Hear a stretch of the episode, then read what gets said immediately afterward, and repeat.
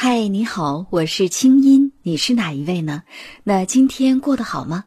黄启团，资深心理学导师，一心理创始人，清音对话黄启团，教你如何改变和提升你自己。欢迎添加微信公众号“轻音约”，青草的青，没有三点水，音乐的音，在那里每天晚上有我的晚安心灵语音和滋养心灵的视频、音乐和文字。听清音，学习爱，让你成为更好的自己。你的心事和故事，有我愿意听。团长你好，我们今天来聊关于穷的话题哈。这个“穷”这个字儿啊，哎呦，你看写出来就跟一个人的脸耷拉着眉毛一样的难看哈。每个人看到“穷”这个字儿都不开心，除非你是穷开心，对吧？又穷又开心，但是这种人其实并不多。穷跟窘差不多，都是让我们生活感觉到局促。不安、紧张、难堪，拿不出手，然后自己想买的买不了，生活没有办法实现真正的自由的一个状态。但是也有人会说：“我为什么穷？没办法呀，我不能啃老啊，我家里没有给我这样的条件啊。”或者说我为什么穷？我没办法呀，我工作能力差呀，我学历又不高啊，没有人看上我啊，所以我也没有那么多机会啊，我哪像你？就像经常微博上有一些回复说：“清音，我们不像你，你是主持人，你这样那样这样那样啊，所以呢，我们不可能拥有你那样的价值观，我们不可能拥有你那样的对生活幸福的这样的信念，我们不会的，我们不会成为你那样。但是我们会发现，有些人是又穷又抱怨，对吧？一方面穷，一方面又恨别人有钱。那这个穷到底是谁的错？到底是社会的错、父母的错、周围环境对不起他，还是谁的错呢？”我不知道团长对这个你怎么看？这个问题是当年我问我自己问的最多的问题：穷难道是我的错吗？嗯，那当然，到今天呢，我回顾我当年问这个问题的时候的幼稚，嗯，那我就明白了，其实当年就拿我为例的话，当年我的穷绝对就是我的错。嗯，那当然了，我们要客观的看待社会上的问题。如果一个人穷，其实真的跟社会有关，比如说现在国际的问题，难民，嗯，对吧？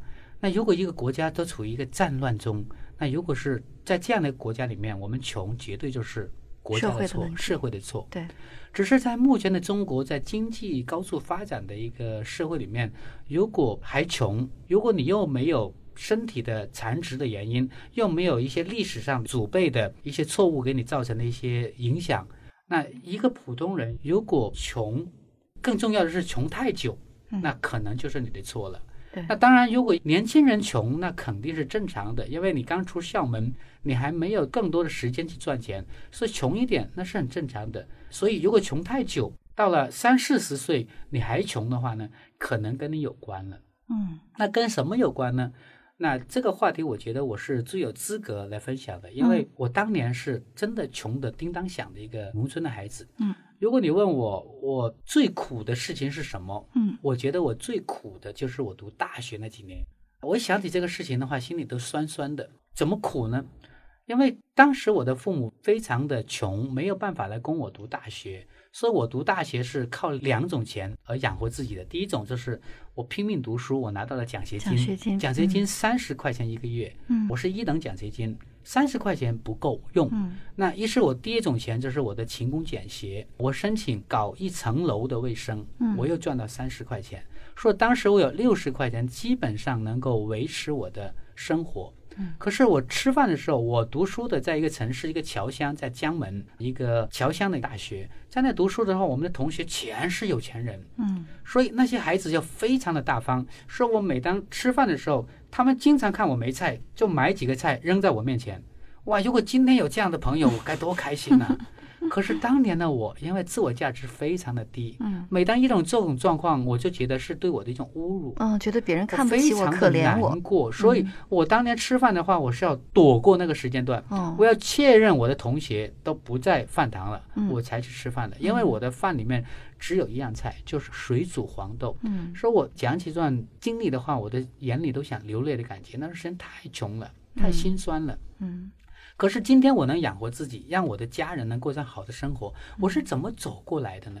所以我为什么会那么用心的传播心理学？因为是心理学这门学问真的让我由穷人变成有钱人。我走过这条路，所以我真心的想通过我的故事来唤起现在还穷的穷朋友们，不要怕，只要你愿意变得有钱，你一定会变得有钱。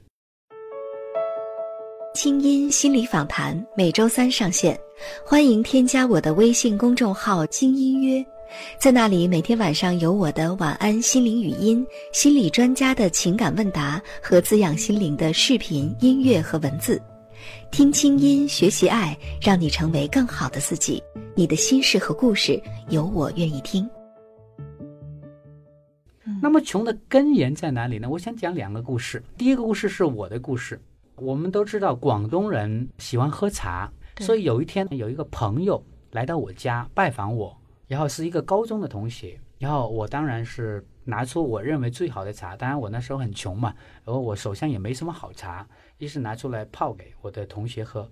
而我的同学他是一个非常直的人，他也不绕弯子，他直接说了：“团长，这茶不好。”嗯，这句话很普通，对吧？对。但如果今天有人说我的茶不好，我会跟他笑一笑啊，没关系，你有好的吗？送点给我。嗯，那这是我自我价值很高的一个表现。有茶不好，并不等于我不好。你能想象当年的我吗？嗯，他说我的茶不好，我感觉到我的脸被扇了一巴掌，我觉得这对我的侮辱。哦啊，我想证明我是对的。你猜我怎么做？嗯，我说不是我的茶不好。而是你不懂得欣赏我这个茶，你知道吗？现在市面上那个茶都是有农药的，我这个茶是土法制的，这种是农村里面的一种自己炒出来的茶，这是非常环保、非常好的一种高品质的茶。嗯，你看，一个穷孩子为了维护那点自尊，可怜的自尊，做了这么一件事情，这还不是最严重的。嗯，故事继续发展，你会真的是觉得 那个时候的我太傻了。过了一段时间，大概一个礼拜多之后，我收到一个包裹。我打开一看，是一包茶，嗯，还有我同学的一封信。他团长试试我这个茶，嗯，同学多好的，对呀，多好的人呐，多好的人呐，是啊。可是那时候的我，哇，我简直真的是对我的一个莫大的侮辱，我非常的愤怒。我觉得怎么能够这样对我？嗯啊，你人难道我买不起茶吗？什么意思？对，什么意思嘛你？所以的话，我毫不客气的写了封长长的信，证明给他看，我真的不喜欢喝你的茶，我就喜欢喝我的茶。太所以我再花了一些我的邮费，嗯再把这包茶叶原封不断的寄回给了他。各位朋友，听到我这个例子，是不是觉得很傻？嗯，我拒绝了同学给我送来的一个礼物。对，那人生里面很多很多这样礼物送给我们，但是很多时候我们双手把它给推开了。嗯，什么原因？就是因为我的自我价值。对，我的自我价值很低的时候，我不愿意接受别人给我的东西。嗯，那我又怎么能享受到我的财富呢？嗯。所以，这就是我们整个主题中最核心的一个问题。如果你值得拥有更富足的生活，那么你才能够真的享受富足的生活。因为有句话叫“存福中就会行意外”，就是你的内在有财富，你的外在才有。如果你的内在觉得自己不值得拥有，就算你的朋友好心的送给你很多好东西，你会像我寄茶叶一样，一一把所有东西推出去。推出去，这就是我的一个很重要的一个觉察。也就是我们的内在是不是值得过上好的生活？对，这是第一个案例。嗯，那第二个案例是我的一个学生的一个案例。那这个学生的话，我今天在微信中有看到他赚到一笔钱了。他说刚刚做了一个课程，啊，一天的课程赚了八千块钱，在群里发红包，我觉得很为他高兴。嗯，其实这个是一个老师，这个老师就是从学校里面离职出来，也开始从事培训的工作。嗯，那当时进入我的课程的时候，他们两夫妻都是我的学员，他们两夫妻都是老师出身。但是家里都是很穷，看他们导师互相抱怨都不会赚钱呐，我们再这样过下去的话，简直没法过了。嗯，四十岁的男人 还养不活老婆，够糟糕了吧？对。好了，于是我就来接了他这个案，请他上讲台上，我就跟他聊钱。在聊钱的过程中，我发现他握着话筒的那个左手在发抖。嗯。然后你知道，我们做心理咨询的，我们都是非常的留意他的身体的，关注他的身体动作。肢体动作。那于是我就留意到他的手在发抖，于是我就说：“你把眼睛闭起来，嗯，把所有的注意力集中到你握话筒的左手上，请你的潜意识给他一个允许，让他抖，抖是可以的。因为他手越抖越大，越抖着越大。然后我就发现他非常用力的握着话筒，嗯，在一直在抖，抖着抖着，我就看到眼角的泪水嗯就出来了，一个四十岁的大男人，当着全场那是一个大课，嗯一个一千多人的一个我们公司心理学的一个大会，每年都会开一次的。他说就在那里哭出来了，我就问他发生什么事了，他说他爸打他。嗯我问他什么事，他说他偷了家里的钱。我问他那时候多大，他说忘了，大概就是几岁。嗯，因为偷了钱不懂事，他是北方的孩子，说被爸爸暴打了一顿，赶出了门。他说外面正下着大雪，他嚎啕大哭，他的呼声的话引来了所有邻居，邻居们都在劝他的父亲，因为那么冻的一个雪天，孩子在门外很冷，但是他父亲不为所动，所以他哭得很伤心。然后在他很伤心的时候，我就问了一句话：“你那个时候怎么看待钱呢？”嗯他说了一句话：“钱把我害死了，嗯钱是害人的。”所以各位听友，你听到这里的时候，你会听明白了。嗯当一个人的潜意识里面有一个信念，钱是害人的，那么他能够赚到钱吗？对，他不可能赚到钱。是所以，我们回到我们在前面一直强调一个问题：我们所有的现在的生活都是由我们行为创造的，而我们的行为的底下是一个信念。说我们不去觉察这个信念，我们是很难改变我们的生活。是所以，如果你穷，我猜要不就是你的自我价值真的非常低，像团长当年一样；要不就是你可能在成长的过程中对钱产生了一些误会，对而不是钱不找你，而是你真的不喜欢钱。就像我们前一集说的，不是你嫁不出去，而是你真的不想嫁。嗯钱也是一样，如果你的内在不喜欢他，那他怎么会向你靠拢呢？所以，在这位朋友，如果你真的想变得更有钱的话，只有一个方法：疗愈自己，提升自己的自我价值。啊，团长走过的路，我相信我真的用我的人生证明了这一点。你可以变得有钱，钱跟能力一毛钱的关系都没有，嗯钱真的跟你的内在有关系。对，所以其实今天特别感谢团长的一个真诚的分享哈，也是让我第一次听到团长自己的这个成长故事，确实是非常的感人。这个感人之处呢，其实打动我的不是吃黄豆，也不是当时自己多么的窘迫，这样一个少年奋斗励志的故事，感动我的是一个当初那样心态的少年，现在能够完全看清楚自己，能够疗愈自己，能够成为一个内心强大的人。那这个过程其实是相当艰难的啊。那在这儿呢，我也想跟大家分享，就是我们有的时候，比方说在我的微博上，或者在我的粉丝当中，有些人呢，当他看到别人对他付出善意的时候，我们会发现他的表现往往不是接受这个善意，而是要么我推出去。是比方说，有些人不太愿意接受别人的礼物，别人给他一个礼物，他一定还一个更贵的送出去。嗯哼我们看起来好像这个叫礼尚往来，其实不是，是因为他觉得自己不配那么好的礼物，他很怕欠别人的，是的，很怕对不住别人哈，所以接受对他来讲相反是特别难的。